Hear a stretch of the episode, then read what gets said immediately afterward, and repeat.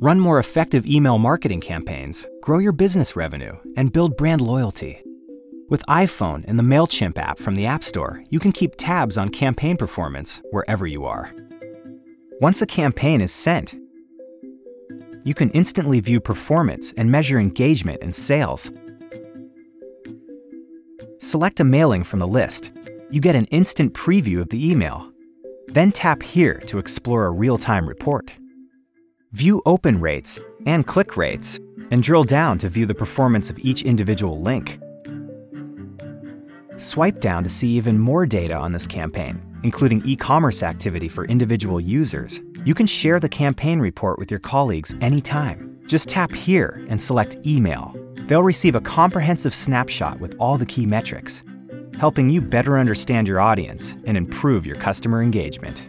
Discover more ways iPhone can run your business with powerful apps from the App Store.